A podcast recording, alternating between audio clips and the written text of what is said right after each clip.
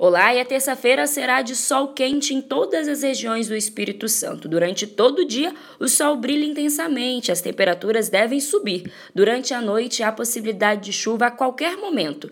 E atenção, essa chuva pode vir acompanhada de trovoadas e também de rajadas de ventos de até 60 km por hora. A chegada de uma frente fria prevista para o Espírito Santo.